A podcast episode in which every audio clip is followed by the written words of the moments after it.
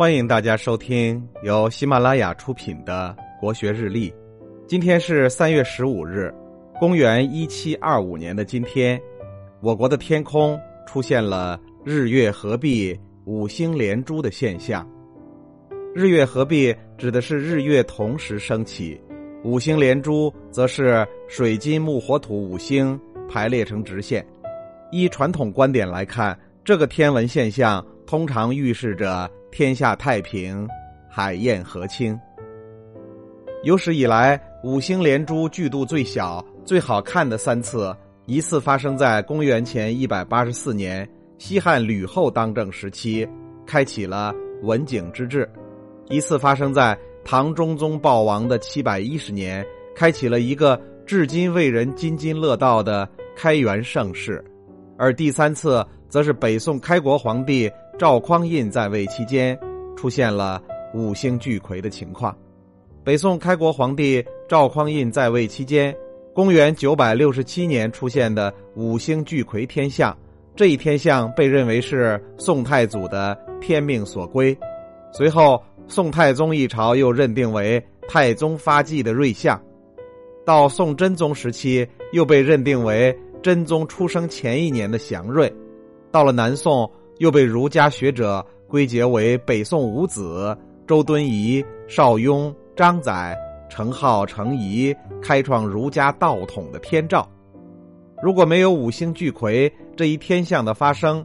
没有北宋重视文化发展的大环境。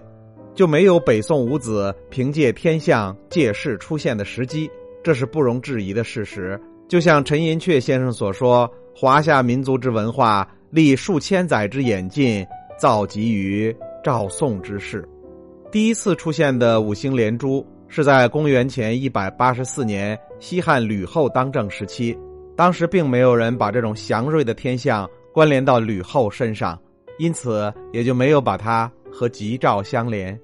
无论如何，西汉的文景之治，唐朝的开元盛世，北宋的中华文明登峰造极，确确实实都发生在了五星汇聚这种数百年才会遇到的罕见天象之后发生的。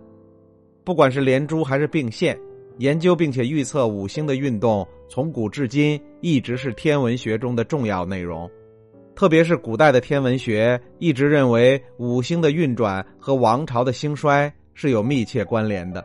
传说上古时期，贤君帝尧在位的时候，出现了罕见的景象。当时的中国景星出翼，凤凰在庭，珠草生，嘉禾秀，甘露润，李泉出，日月如合璧，五星如连珠。这之后才有了后世日月合璧、五星连珠的说法。我国对天文星宿的观测由古至今，由此而来的一些神秘现象是无法用科学来解释的。早在乾隆二十五年底，钦天监预测到将出现日月合璧、五星连珠的天文异象。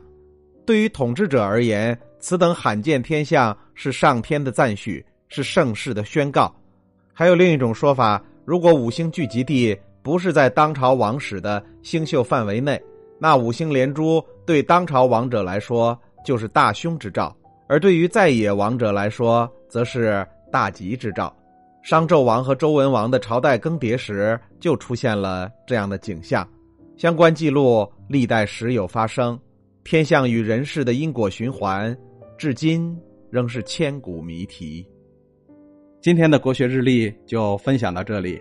最后和大家推荐我的新专辑《心态王者苏东坡》。让我们透过东坡先生起伏的人生，走进无比风雅的世界。